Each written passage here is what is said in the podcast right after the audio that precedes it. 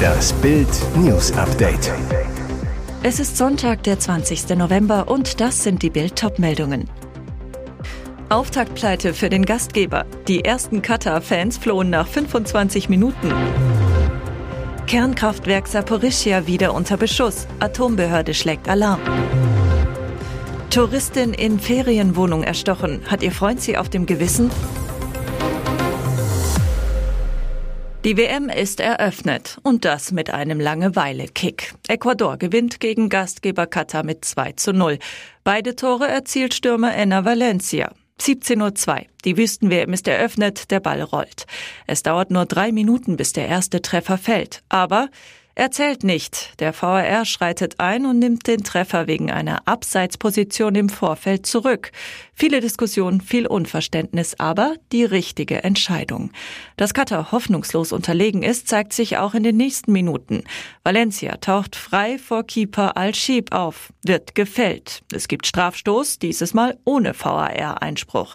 16. Minute, Valencia schiebt ultralässig unten rechts ins Eck. 1 zu 0. Das erste Tor dieser Weltmeisterschaft ist gefallen. Ecuador erspielt sich Chancen um Chancen. Von Katar kommt nichts. Bereits in der 25. Minute verlassen die ersten katarischen Fans das Stadion und kommen nicht mehr wieder. 31. Minute. Rechtsverteidiger Preciado flankt von rechts in den 16er. Dort steht Valencia völlig frei und muss nur noch einköpfen. 2 zu 0. In der zweiten Halbzeit wird das Ausmaß der Fanflucht sichtbar. Etliche Plätze sind leer. Sogar im katarischen Fanblock lichten sich die Reihen. Verpasst haben sie in der Folge nichts. Das Spiel plätschert vor sich hin. Echte Highlights gibt es nicht mehr. Es ist das Ende eines mauen Eröffnungsspiels. Das von Putin Schergen kontrollierte Atomkraftwerk Saporischia in der Ukraine ist nach Angaben beider Kriegsparteien am Wochenende erneut beschossen worden. Auf dem Gelände dieses großen Kernkraftwerks ist es zu Explosionen gekommen, was völlig inakzeptabel ist, sagte der Generaldirektor der Internationalen Atomenergieorganisation IAEO Rafael Grossi am Sonntag. Am Samstagabend und am Sonntagmorgen sei es in dem Gebiet zu mehr als einem Dutzend Explosionen gekommen, soll die Organisation unter Berufung auf vor Ort befindliche Mitarbeiter. Der ukrainische Versorger Energoatom spricht von mindestens zwölf Treffern auf Infrastrukturanlagen des größten Kraftwerks Europas. Messungen zufolge ist zwar keine radioaktive Strahlung ausgetreten, einige Gebäude, Systeme und Ausrüstungen in der Anlage sollen jedoch beschädigt worden sein. Grossi warnte eindringlich vor Risiken. Wer auch immer dahinter steckt, muss sofort aufhören, sagte er. Sie spielen mit dem Feuer. Wer für die Angriffe verantwortlich ist, bleibt unklar. Die Ukraine und Russland gaben erneut jeweils der anderen Seite die Schuld. Grossi appellierte erneut an beide Seiten, eine Sicherheitszone um die Anlage einzurichten, in denen von Angriffen und Kämpfen abgesehen wird. Intensive Verhandlungen darüber mit beiden Seiten hätten leider bislang zu keiner Einigung geführt. Schock in der Domstadt. Laut Polizei ist am Freitag gegen 14 Uhr in einer Wohnung in Speyers Altstadt eine 23-Jährige erstochen worden. Der 22-jährige Tatverdächtige habe sich laut Staatsanwaltschaft noch vor Ort widerstandslos festnehmen lassen. Bei dem Mann handelt es sich nach Bildinformationen um den Lebensgefährten der Frau. Nachdem der mutmaßliche Killer noch am Sonntag wegen Totschlags in U-Haft wanderte, kommen jetzt weitere grausige Details der Tat ans Tageslicht. Nach Bildinformationen stammten die Getötete und der Mann nicht aus der Domstadt. Das Paar hatte sich laut dem Vermieter nur einen Tag vor der Bluttat dort eine Ferienwohnung gemietet. Woher Opfer und Täter stammen, wollte der Vermieter nicht verraten. Eine Anwohnerin, die nur wenige Häuser vom Tatort lebt, berichtete am Sonntag geschockt gegenüber Bild. Nach dem Leichenfund kamen einige Männer der Einsatzkräfte kreidebleich aus dem Haus. Ich hörte, dass der Täter der armen Frau wohl den Kopf mit dem Messer fast abgetrennt haben soll, weswegen auch gleich mehrere Seelsorger vor Ort waren. Die Polizei wollte sich dazu und zu den Hintergründen der Bluttat bislang nicht äußern. Riesendebatte um das Bargeld. Nachdem Innenministerin Nancy Faeser sich in Bild am Sonntag für eine Obergrenze von 10.000 Euro bei Barzahlungen zur Bekämpfung der organisierten Kriminalität ausgesprochen hat, diskutiert ganz Deutschland über ihren Vorstoß. Fakt ist, Deutschland ist Barzahlerland. 58 Prozent der Zahlungen werden bar beglichen. Das unterscheidet Deutschland deutlich von Schweden, wo 75 Prozent der 18- bis 34-Jährigen gar nicht mehr bar bezahlen. Für viele Menschen ist Bargeld ein wichtiges Zahlungsmittel und sie wollen darauf nicht verzichten, weil sie es legitim und ehrlich einsetzen, erklärt Rainer Holznagel, Präsident des Bundes der Steuerzahler. Das zeigen auch Zahlen, die INSA für Bild am Sonntag erhoben hat. 86 Prozent sind gegen eine Abschaffung des Bargelds. 46 Prozent finden sogar eine 10.000 Euro Obergrenze falsch. Doch auch die EU-Kommission will eine neue Geldwäscherichtlinie mit europaweitem Bargeldlimit von 10.000 Euro. Ein entsprechender Entwurf könnte am 7. Dezember beschlossen werden. Es sollte eine letzte schöne Reise mit der Familie werden, doch es wurde ein Horrortrip mit vielen Tränen. Mareike Möller hat Leberkrebs und keine Chance mehr auf Heilung. Sie wird von einem Palliativarzt behandelt. Ihr letzter großer Wunsch? Eine Kreuzfahrt. Sieben Tage Nordeuropa. Hamburg, Rotterdam, Le Havre, Southampton und zurück. Doch an Bord der MSC Virtuosa wurde die Schwerkranke behandelt wie eine Schwerverbrecherin. Ich nehme medizinisches Cannabis gegen die Schmerzen und den seelischen Stress ein, sagt die junge Frau aus Schleswig-Holstein.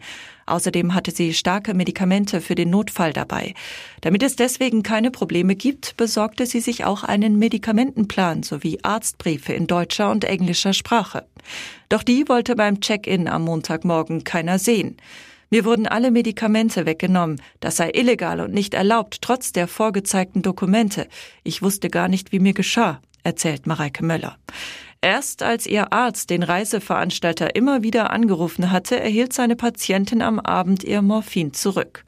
Nach Bild am Sonntag Anfrage hat sich MSC Cruises bei Mareike Möller entschuldigt und versucht, die Wogen zu glätten.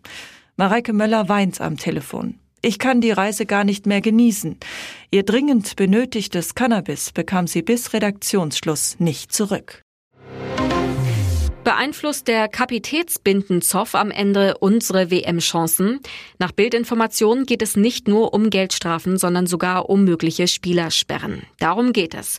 Deutschland und sechs andere europäische Nationen wollen bei der Weltmeisterschaft in Katar mit der One Love Kapitätsbinde spielen. Ein Zeichen gegen Homophobie, Rassismus, für Menschenrechte und Frauenrechte. Der FIFA missfällt die Aktion, weshalb der Weltverband urplötzlich eine eigene Bindenaktion mit verschiedenen Botschaften aus der Traufe hob. Diese sollen getragen werden von den Teamkapitänen. Die One Love Binden könnten von der FIFA verboten werden. DFB-Präsident Bernd Neuendorfer hatte zwar selbstbewusst gesagt, ich bin durchaus bereit, eine Geldstrafe in Kauf zu nehmen, aber es könnte mehr werden als das. Bild weiß, beim DFB fürchtet man, dass die Schiris nun angehalten werden, ganz penibel nach den Ausrüstungsstatuten zu handeln.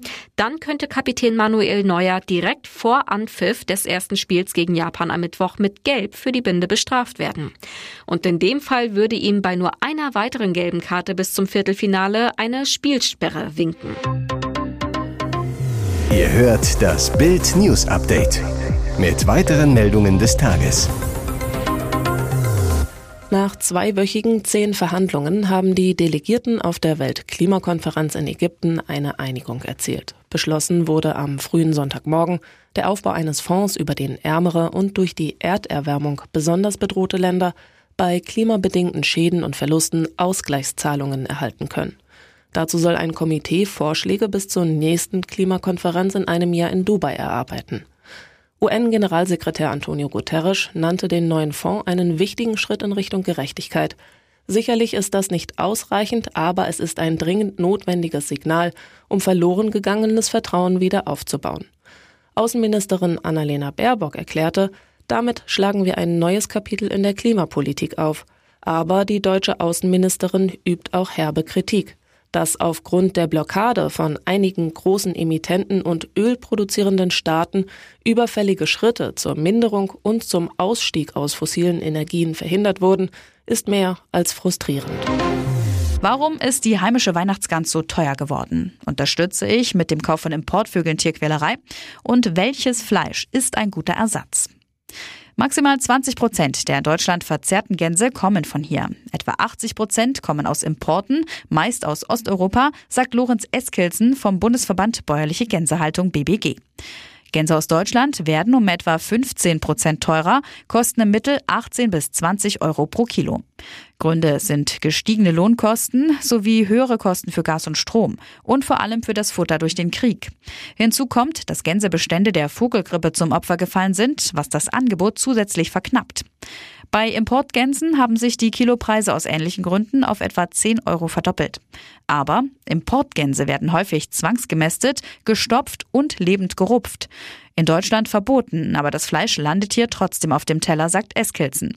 Für eine artgerecht gehaltene Gans auf die Bezeichnung aus bäuerlicher Freilandhaltung und das Herkunftsland Deutschland achten. Und was sind Geflügelalternativen fürs Fest? Ente ist geschmacklich etwas milder. Bei Pute und Hähnchen gibt es verschiedene Fleischsorten. Filet und Brust sind heller und zarter, ideal zum Braten, Kochen, Grillen. Während Keulen und Schenkel dunkleres, aromatischeres Fleisch haben. Perfekt zum Schmoren und Grillen. Dabei hängt der Geschmack auch vom Fettgehalt ab und davon, ob man das Geflügel mit oder ohne Haut zubereitet. Und nur noch eine Werbung in eigener Sache. Die Red Deal Days sind wieder da. Sichere dir jetzt nur für kurze Zeit zwölf Monate Bild Plus, das digitale News-Abo von Bild, zum Sonderpreis von nur 19,99 Euro statt 79,99 Euro.